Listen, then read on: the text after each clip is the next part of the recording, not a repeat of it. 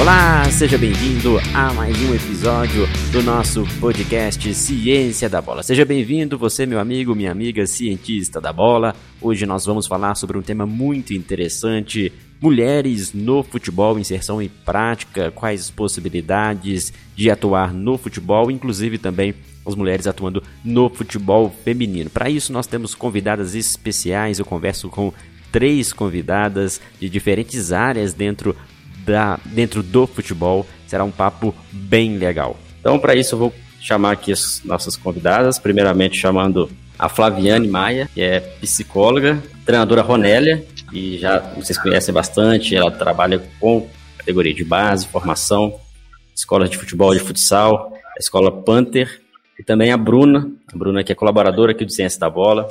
Ela faz vários textos voltados para a iniciação esportiva Pois aconselho vocês darem uma olhada no nosso site, os textos da Bruna, tá bom?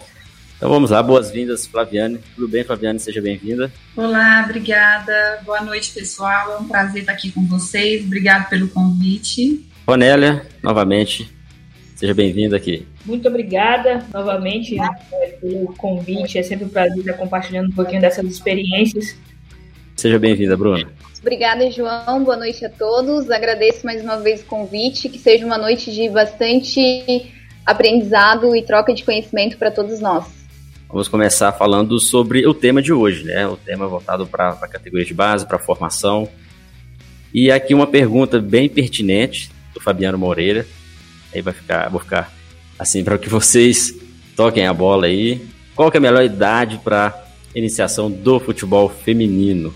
De repente, se a Bruna, a Ronella quiser iniciar, já que vocês trabalham diretamente com a iniciação, é uma pergunta interessante, por quê? Porque muitas escolinhas, né, eu já trabalhei em escolas esportivas, sempre a grande maioria eram meninos, pelo menos há algum tempo atrás, eram meninos que buscavam estar participando. E hoje a gente vê um crescimento muito grande das meninas também participando, isso é muito bom, porque no futuro isso vai ajudar o futebol feminino profissional, já que toda a parte de desenvolvimento motor, cognitivo é muito importante.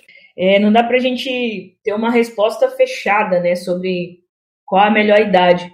Acredito que quanto mais cedo essa prática acontece, na verdade, esses estímulos, não necessariamente a prática sistemática, é, quanto mais estímulos mais cedo, melhor, a fim de não perder aquele, aquele momento de desenvolvimento é, maior da coordenação motora, né, das meninas, que a gente sempre pontua nas nossas participações em, em eventos, é que as meninas começam tardiamente essa prática, né, quando tem uma certa autonomia já, para dizer quero jogar futebol, quero jogar futsal, e elas começam a praticar a modalidade. Mas se esse estímulo, da mesma forma que acontece com os meninos, é, começar mais cedo, melhor, que a gente não perde esse, esse grande momento de desenvolvimento motor. É, nós já tivemos a oportunidade de trabalhar em, em, projetos em que nós tínhamos meninas ali já a partir dos seis anos fazendo essa prática, bem como alguns estudos apontam meninas que começaram mais cedo com meninos na rua e já tiveram esse desenvolvimento motor mais apurado. Né? Então, se aprofundando em pesquisas também, não há essa diferença em relação aos meninos. Então, o estímulo, quanto mais cedo, obviamente, melhor, respeitando né, o, o todas a, as questões pedagógicas, né, é, fisiológicas, enfim, da mesma forma como acontece na iniciação é, dos garotos. O que a gente, na realidade, perde dentro do, do feminino é que a gente ainda tem que quebrar paradigmas grandiosos na nossa sociedade. Eu sou professora de educação física escolar e eu acredito que a educação física ela tem um papel muito importante é, dentro do âmbito escolar e que ela possa, desde a tenridade, é, diversificar as vivências né, das crianças para que elas possam ter conhecimento de diversas modalidades, né? Retomando um pouco a fala da Ronélia, não de forma sistemática, até porque a infância é, é uma fase lúdica, né, de diversificar o acervo motor, de trazer vivências é, práticas, né, vivências motoras, quanto mais melhor, né, para o desenvolvimento futuro das crianças, meninos e meninas, mas quanto mais diversificar, diversificar essas vivências dentro da escola, eu acho que melhor será a tomada de decisão da criança, né, em qual modalidade ela vai escolher, para não chegar tão tarde no futebol ou no futsal feminino, lá pelos 12, 13 anos, né, e com certeza essa diversidade, diversidade na infância ela vai auxiliar para que a criança tenha é, uma melhora motora e cognitiva, enfim.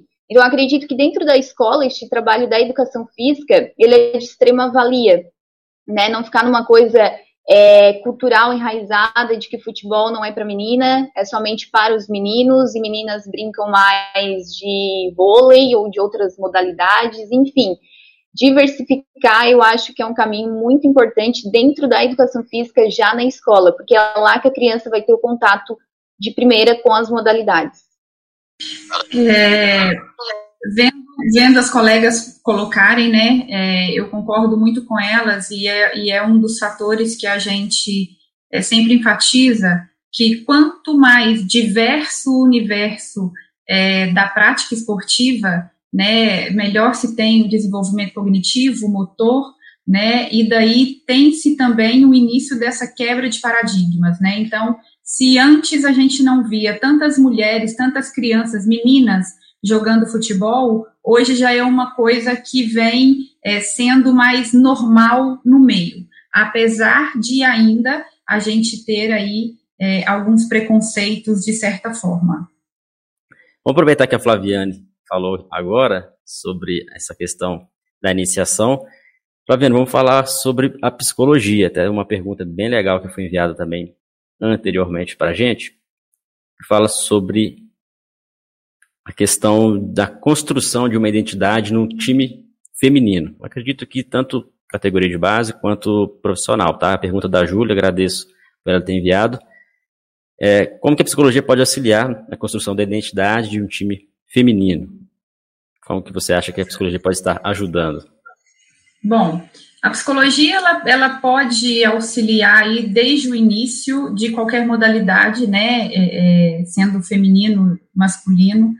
É, quando se trata da identidade, a gente tem que partir do princípio é, do conhecimento desse grupo, né? Não é uma coisa que eu posso virar e falar assim, olha, para a gente construir a identidade de um time feminino, a gente vai pegar isso, vamos fazer isso, vamos misturar e vai dar uma coisa super legal, né? Não, não tem nada, nada que é pronto, né? É, sempre depende muito de como esse grupo se relaciona, é, como é praticado ali dentro, é, as interações, né? Então a gente tem é, se essas meninas dividem as mesmas metas, têm os mesmos objetivos em campo, né, como se dá essa relação não só com as outras atletas, mas com a comissão técnica, se existe um, uma, é, uma discussão sadia dentro desse grupo. Né? Então, a construção da identidade de um time, ela acontece quando se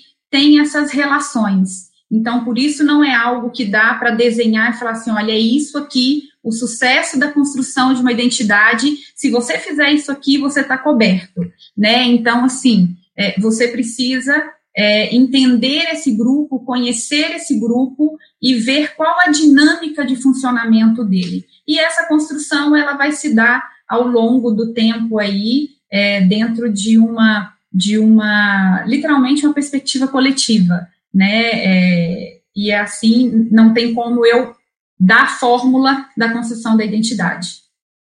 E essa relação é, de idade interfere muito, Flaviane? Por exemplo, você ter meninas mais jovens, né, ali do sub-15, por exemplo, a coesão de grupo, até mesmo a questão de maturidade de um sub-20 é bem, bem diferente. Então, Sim. até a formação ali do grupo é diferente, né? Sim, é, esse é um cuidado que, que nós temos que ter, né? Os treinadores têm que ter é, esse nível de desenvolvimento aí, né? Ele é importante, sim. É, pode ter algum, alguns, vamos colocar assuntos, né? Mas algumas questões que as meninas mais novas podem não entender, as meninas mais velhas elas podem ter já uma vivência totalmente diferente, então a gente está em fase diferente, né, de, de, de conversa, é, de, de vivências, né, então a gente tem que ter esse cuidado sim, né, até porque a linguagem que a gente utiliza com uma criança é, de 8, 9, 10 anos, né, não é a mesma que a gente vai estar tá utilizando de certa forma como a de 15, 16, 17 anos. É, isso tem uma, é, é, uma importância bem grande e é considerável, tá? E é, e é um ponto que os treinadores têm que estar bem atentos aí.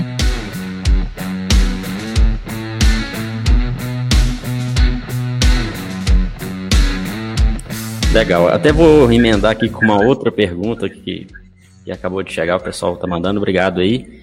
Emai mandou pra gente, valeu. Até com a Nélia, com a Bruna, se quiser também iniciar nessa discussão, porque é uma pergunta bem pertinente. Se encaixa muito bem com o que a gente vem falando aí.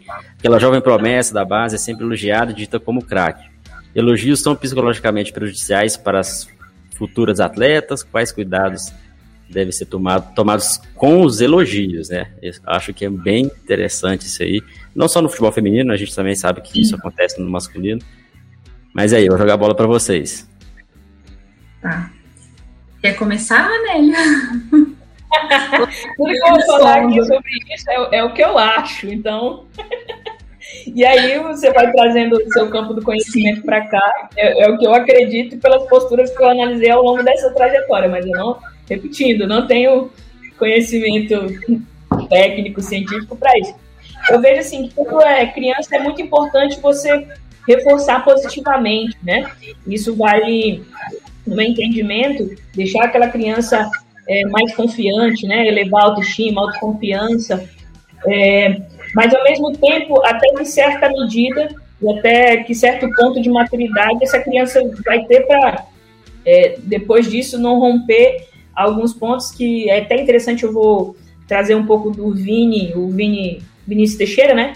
Que ele fala um pouco sobre isso no, no Instagram, sobre como os meninos, as pessoas que performam bem, e a gente pode colocar que algumas crianças performam bem, é, muitas vezes são mimados, né? Então, muitas vezes é, a entidade ou as pessoas, o profissional, acaba abrindo exceções demasiadas para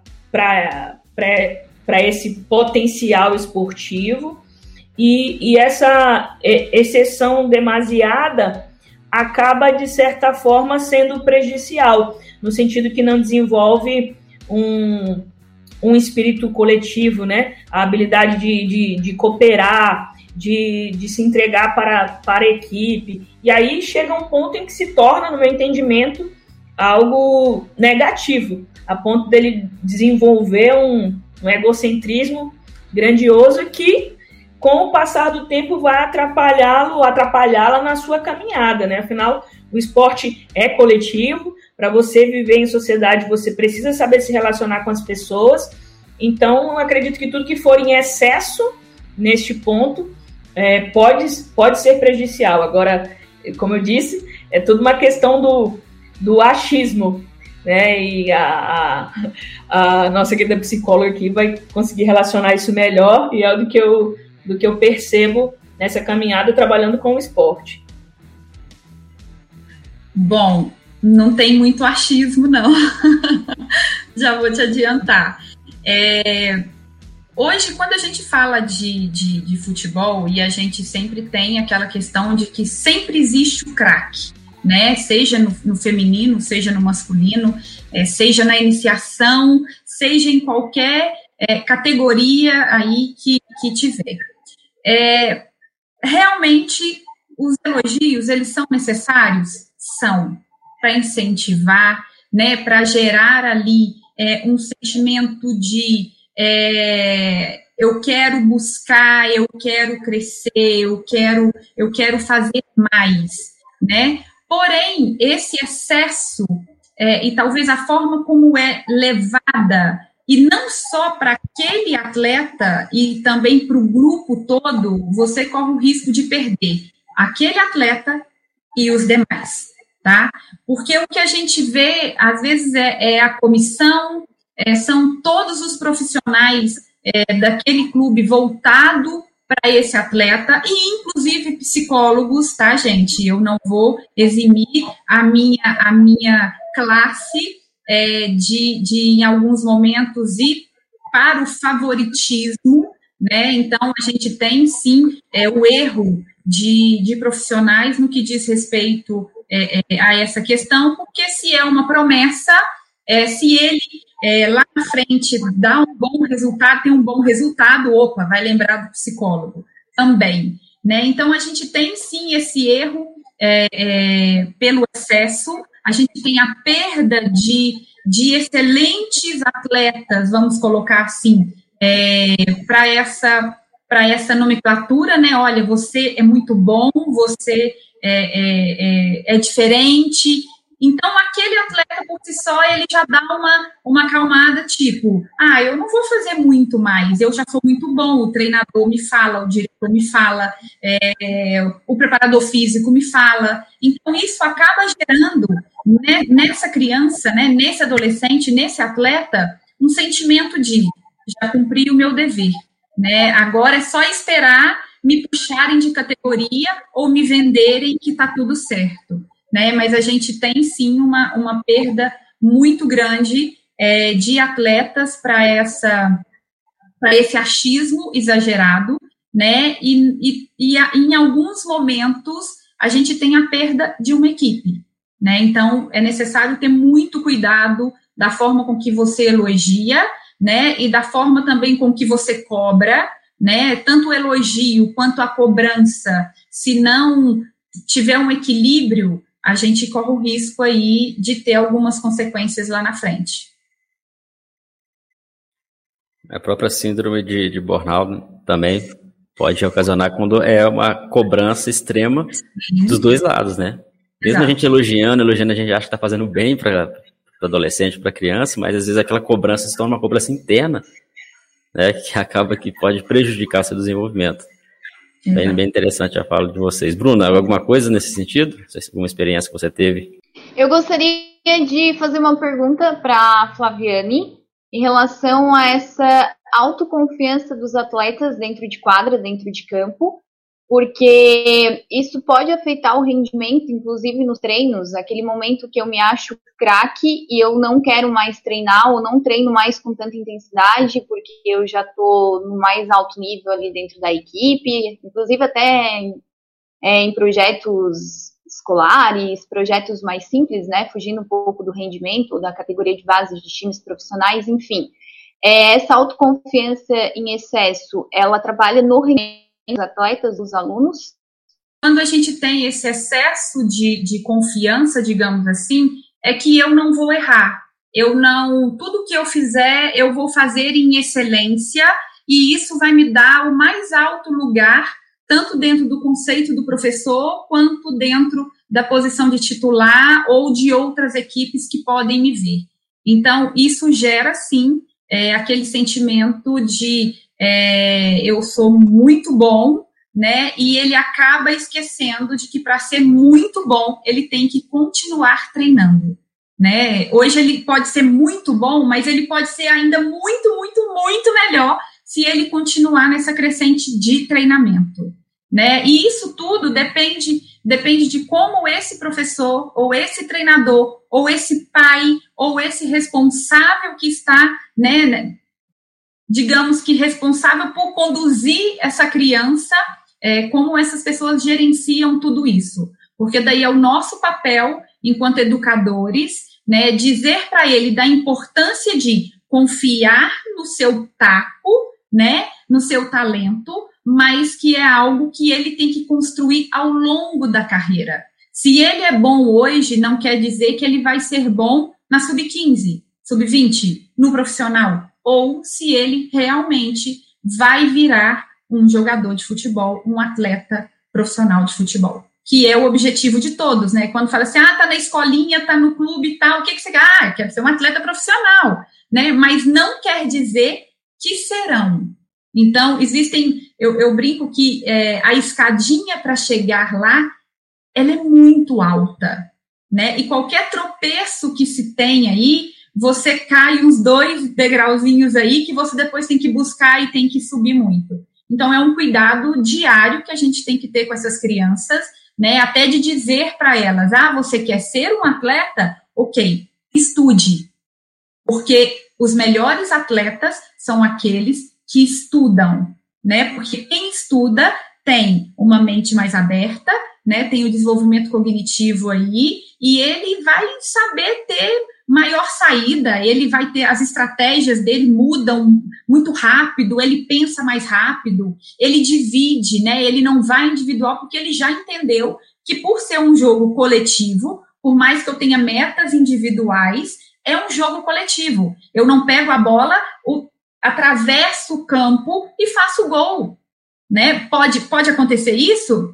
Pode, se todo mundo abrir alas e deixar ele passar, né? Então a gente tem que ter esse cuidado aí. É, dessas experiências, assim, né, que, que a Flaviane citou sobre estudar, enfim, é, uma época treinando uma equipe feminina e tínhamos algumas universitárias na equipe e outras atletas não universitárias, na verdade, que não estavam na faculdade, tinham concluído ensino médio, mas não tinham seguido em relação a, a um curso superior, né?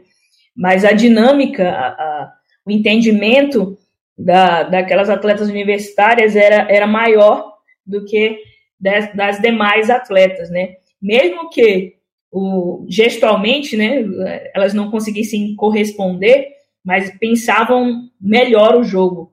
Né? Então, trazendo um pouquinho de, dessa parte prática em si, é, corroborando com que a Flaviane pontuou aqui para a gente sobre a importância de estudar, do atleta estudar, etc. A gente vai dar uma pausa um pouco na psicologia para a gente falar sobre a iniciação, até em relação a criar mesmo uma equipe de categoria de base. Essa pergunta é da Ana Reis. Obrigado, Ana, está acompanhando a gente.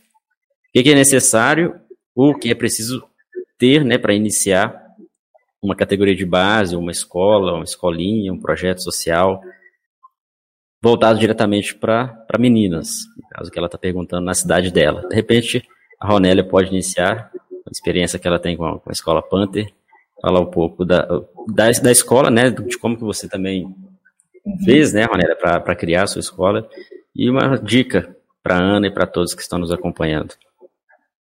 Tá. É...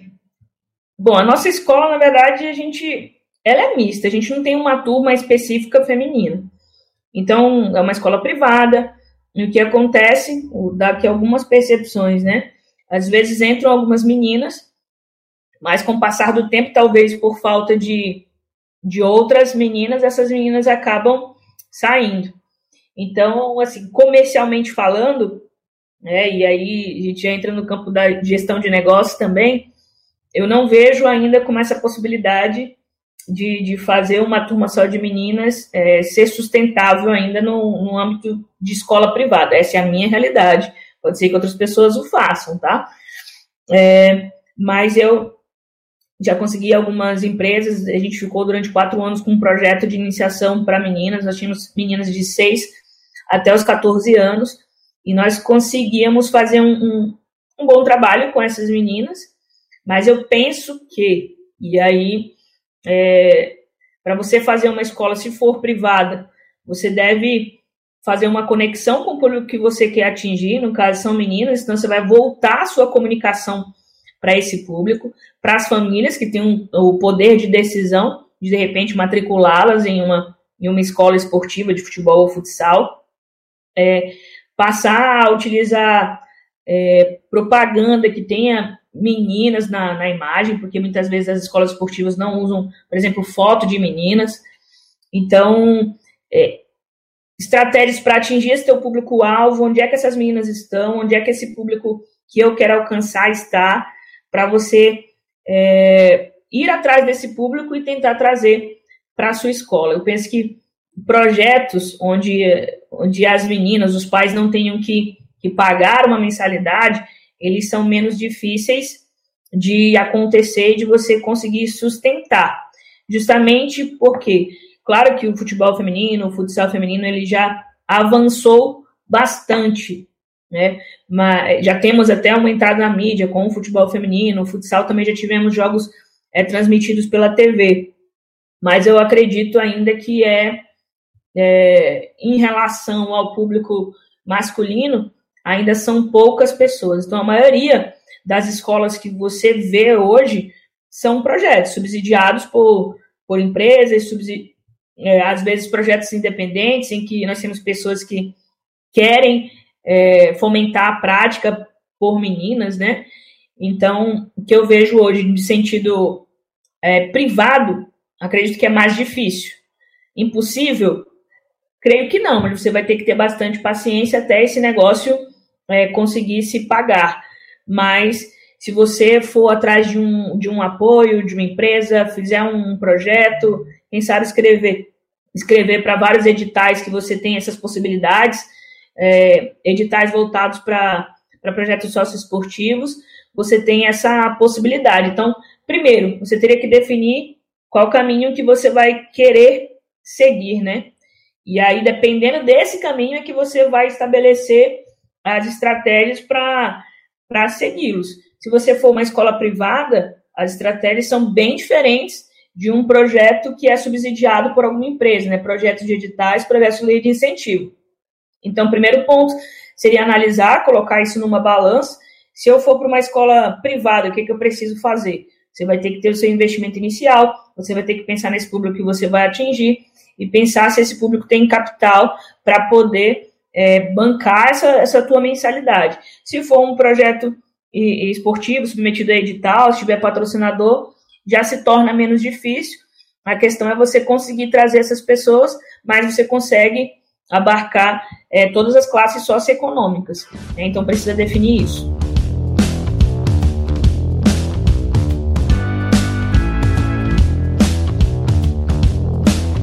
Legal, Ronelli. Até acrescento por ter já trabalhado com escolas esportivas que eu também senti essa mesma dificuldade que você relatou. De como é uma escola privada, né? Então não, não era possível fechar turmas específicas somente de meninas. E uma das estratégias que eu utilizei foi justamente essa que a Ronélia deu, de criar um projeto paralelo, pertencente à escola, à própria escola, né? Só que voltado apenas para meninas de certa idade, de forma voluntária, elas poderiam participar de forma gratuita, através de uma parceria com, com empresas, né? E aí, bombou. Vamos dizer assim que muitas meninas participaram, entraram, e a gente assim pensa, poxa, não, ah, vamos abrir o futebol feminino aqui na escolinha, tá? Muita gente pensou que não ia dar certo, falou que não ia dar certo. E eu pensei, não, tem muitas meninas que querem participar, a gente dá oportunidade. E outra coisa também, Ronelli, acho que a Flaviane com a Bruna devem concordar comigo, que às vezes esse incentivo deveria também começar na própria escola. A própria escola ter uma equipe ali de futsal, de futebol a gente sabe que é difícil por causa que muitas escolas no Brasil não têm estrutura para ter um campo, né? Que nem todas têm para quadra, né? Mas pelo menos ali uma equipe de futsal da escola, ou pelo menos de cada, de cada série, né? Acho que seria interessante. Um projeto da escola mesmo, com o professor da escola, ou a escola contratando ali de repente um treinador, isso também iria aumentar o campo de, de profissionais de educação física, porque hoje a gente só vê que tem um ou dois educadores físicos na escola, e por que não colocar um responsável ali para as equipes esportivas? Depois, é, a própria escola criar parcerias né, com, as, com as escolinhas da cidade, instituições, para fomentar a prática das meninas. Bruna, quer falar alguma coisa? Você que trabalha com, com educação física escolar também?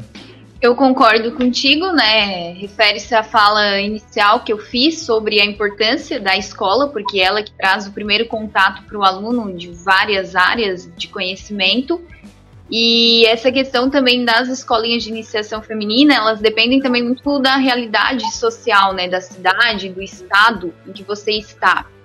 Aqui, como vivência, né, da minha realidade, eu trabalho em um projeto municipal, né, vinculado à prefeitura, que é um projeto no contraturno escolar, é gratuito, porém eu também encontro dificuldades em encontrar meninas é, menores, né, de 10 anos. Então, nós temos aqui a escolinha sub-11 e sub-13, que tem um número legal de meninas, tem mais de 15, porém, abaixo de 10 eu sinto dificuldades, encontro duas, três, mas muitas vezes relacionado também por elas não terem vivências na escola. E aí entra a questão também da psicologia, porque elas têm medo de errar, elas têm medo de não entender, elas têm medo de é, não se identificar com uma modalidade porque nunca viram, nunca é, presenciaram, nunca vivenciaram ela. E, e aí não vem até a escolinha porque não, né, não tiveram esse contato na escola. Então, acredito sim na importância da educação física, é, talvez de um projeto dentro da escola muito interessante, com diversas modalidades, né, para potencializar o esporte dentro do seio escolar. Vocês consideram que futebol feminino, no futebol feminino, o trabalho de psicólogos, tanto homem quanto mulher, é melhor recebido do que no futebol masculino? Se há uma maior abertura atletas, comissão técnica nessa preparação? Tá. Bom, eu, eu não vou dizer que ele é mais fácil ou pode ser melhor recebido, tá? É, eu penso que existe aí uma, uma ideia da psicologia ainda como uma psicologia ser para doido, para louco, né? Não para você é, trabalhar a performance. Então, é, a gente é bem recebido, o problema é se deixam ou não a gente trabalhar, tá? É, existe aquele, aquele fato que ah, uma mulher no futebol feminino, masculino ela é, ela é melhor aceita. Não concordo. Ah, se for um homem para o futebol masculino, as meninas vão aceitar melhor. Não, tá? É, o que tem que ser é, é colocado né, em xeque é o trabalho que cada profissional faz, eu acredito que independente se psicólogo ou não, né, é, pode ter é, uma aproximação maior, uma identificação maior, por ser mulher de, pô, eu tenho tanta cólica, é, e aí, ah, você fez isso no seu cabelo, eu queria fazer, ah, você pintou a unha, fez isso na unha, eu também queria fazer, coisa que não vai ter lá no masculino, mas em relação ao trabalho, é, infelizmente eu vejo um pouco de, de recuo, né, por parte das comissões. Então, quando a gente tem as comissões que não entendem ou que não querem a interferência de um psicólogo, é, isso passa para os seus atletas de alguma forma né? Isso tanto no, no, no masculino quanto no feminino. É, quando a gente chega, né? Eu, eu acredito que no, no feminino já vem tanta gente também dizer que, olha, vocês têm que provar que vocês são boas, vocês têm que mostrar o trabalho de vocês. Ah, vocês estão muito atrasadas em relação ao masculino.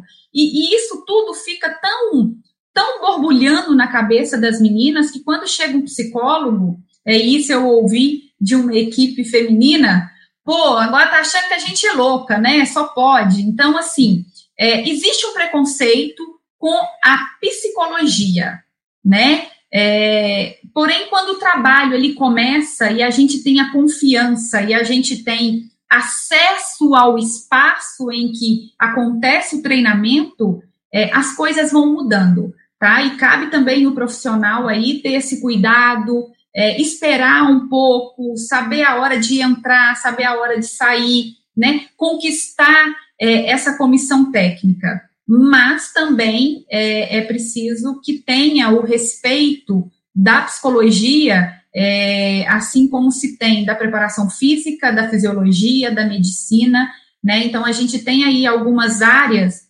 dentro do, do esporte que vem crescendo, né? Eu vi aqui é, a assistente social, a Heloísa, que hoje é assistente social no Cruzeiro, já trabalhou tanto no Atlético quanto no, no América também. É, e o trabalho, e o nosso trabalho, ele é muito importante para o desenvolvimento dessas atletas, né? Desses atletas também.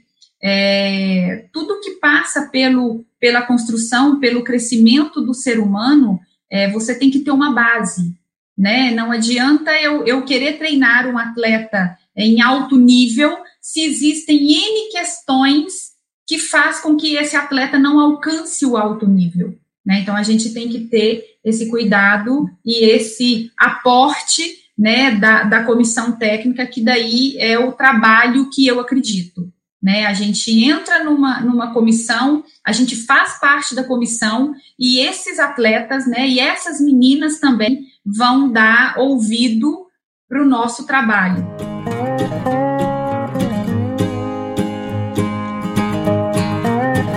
Muito bom. Acredito que tenha respondido a, pergunta aí do Matheus, né, da psicologia do atleta. Realmente muitas pessoas acham isso, né? Acham que às vezes o futebol feminino tem essa abertura para maior. Inclusive, Flaviana, até alguns clubes de futebol masculino, é, como você disse, tem esse mito psicólogo, né? Não conseguem diferen... Muitas pessoas não conseguem diferenciar a psicologia clínica da psicologia esportiva. Sim. São coisas diferentes. A psicologia clínica é, vai fazer com que a pessoa ela é, chegue aos níveis adequados, vamos dizer assim, mais saudáveis, né? Níveis mentais, uhum. psicológicos, enfim. Já no atleta é algo que você pode potencializar aquele atleta que já está no nível, nível considerado normal, vamos dizer assim, adequado, né? E, e essa que é, que é muitas as dúvidas e o mito, né, que tem dentro do esporte. E você tratou bem sobre isso porque você tem uma especialização na área de futebol, né, é. né, entende bem a fundo como a gente pode potencializar não só os aspectos também psicológicos, mas também os aspectos cognitivos, né? Sim. É, é, porque, assim, existe sempre aquela questão de que o psicólogo, é, ele está dentro de um clube, ele é um psicólogo clínico, né? Então, essa, é, esse pé atrás é o que diz respeito à psicologia clínica, né? Ah, eu não sou louco, mas existem questões que são importantes de serem tratadas. Se você tem um atleta, como a gente já viu aí na mídia, é, em depressão, né? A gente tem atletas que, infelizmente, é, tentam suicídio, alguns já conseguiram, né? Infelizmente aí a gente tem alguns, alguns casos. É, isso vai para a psicologia clínica. Então a gente hoje tem, a gente tem uma divisão dentro da psicologia é, do esporte que é a psicologia clínica no esporte. E a psicologia do esporte, vamos dizer, puramente é, voltada para a questão do alto rendimento, né? Para a obtenção e manutenção dessa performance. Então, são áreas que a gente faz essa divisão para um melhor acompanhamento desse atleta, né? Que são, ambas são importantes, a gente tem também hoje, dentro de, de dentro dos departamentos aí, uma necessidade muito grande da presença de um psiquiatra, né? E daí as pessoas podem pensar, poxa, Flaviane, se psicólogo é difícil trazer um psiquiatra, gente, é necessário que a gente está lidando com seres humanos, a gente está lidando com sonhos, a gente está lidando com uma pressão que é gigantesca e que na maioria das vezes esse, esse atleta ele não consegue lidar, né? A gente tem aí é, em alguns em alguns casos que lidar exclusivamente com famílias, né? E daí a gente tem o apoio do serviço social que daí vai buscando tudo isso aí é, e ajudando a psicologia a desenvolver algumas questões, e assim a psicologia ajuda também o serviço social a desenvolver algumas questões, e é um trabalho conjunto, né? Cada um dentro da sua área, potencializando aquilo ali que lhe cabe, né? E contribuindo para o crescimento, é, é, no geral, desse atleta, dessa escolinha, desse clube. Então, a gente tem que ter esse cuidado até de como tratar esse atleta, né? Não expor, não, não tornar aquilo ali público no sentido de que é, quando fala que está em acompanhamento psicológico, é, eles falam assim, pô, Flaviane, não fala para ninguém que eu estou sendo atendido por você, não. Né? E isso aí vem muito mais da equipe já profissional do que de, de atletas que estão começando na base, né? É, esse pedido de, ai, me esconde, ai, você pode me atender tal hora, ah, olha, eu quero ir ser atendido em seu consultório, mas eu preciso da chave da garagem para eu guardar o meu carro e ninguém me vê. Então, exi existe esse preconceito, né? Hoje, graças a Deus, já vem caindo aí e a gente já está conseguindo é, caminhar de certa forma, mas muito ainda tem para crescer a nossa área, é, e eu acredito que isso vai partir, vai partir de nós profissionais que estamos aí, buscar também fazer um trabalho diferenciado, né? Não, não tratar é, da mesma forma com que vinha sendo tratado.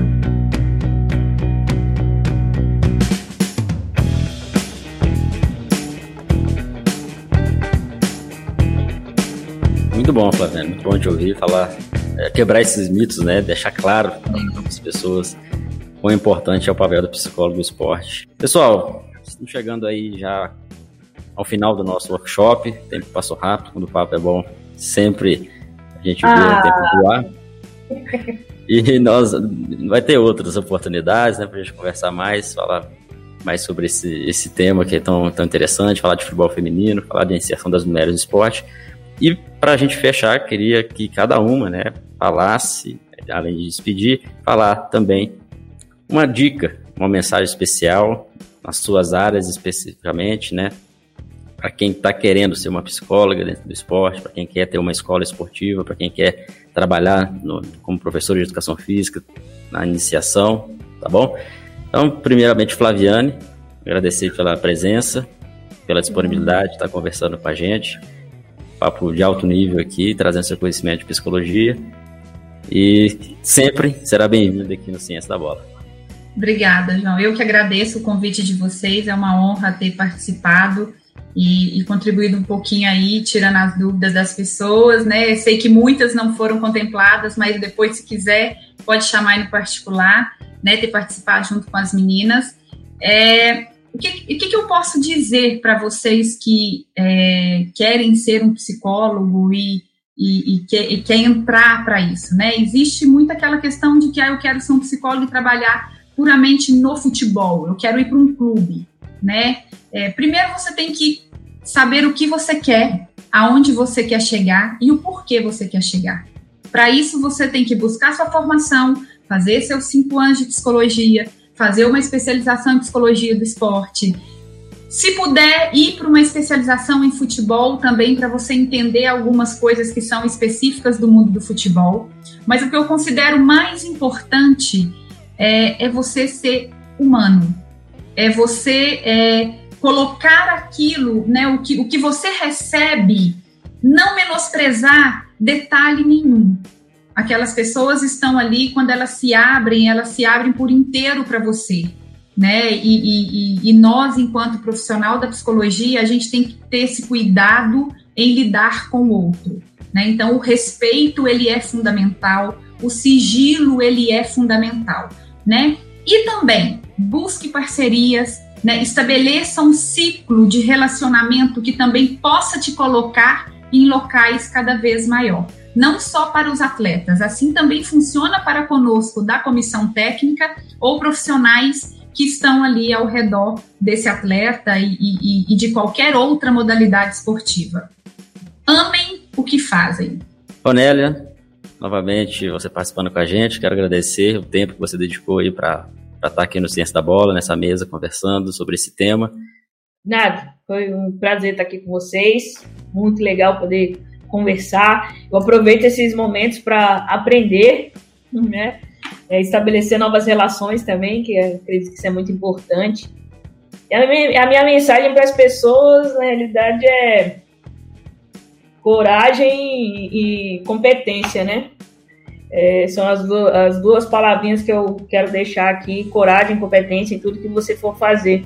Eu aproveitar o gancho da, da Flaviane, que ela falou sobre ser humano, e esse, inclusive, é um dos valores que a gente é, tem dentro da nossa empresa, né? Tá lá o nosso primeiro valor na no nosso trabalho é ser humano, porque eu acredito que se você não for isso, você não consegue alcançar nada, ninguém, né? E depois disso aí vem a coragem e a competência, que dentro disso a gente de competência a gente pode ter vários vários desdobramentos. Tá? Então minha mensagem é essa. Espero que em breve a gente possa se encontrar novamente. Bruna, obrigado pela participação. Eu que agradeço, João. Muito obrigada pelo convite. É, foi de extrema valia para mim. É uma honra estar conversando com a Ronélia. Eu acompanho muito o trabalho dela, sou super fã. Então, estou muito feliz. E só para fechar, para finalizar bem rápido, é, a fala que eu trago aqui, né, de de finaleira sobre a educação física na escola. Né? Eu acredito que a educação física ela tem, tem muito significado e que o professor ele precisa, em conjunto com o aluno, com a própria escola e com a família, para que todos compreendam o porquê da importância da educação física. E isso só acontece quando tu buscas conhecimento e tu ama aquilo que tu faz.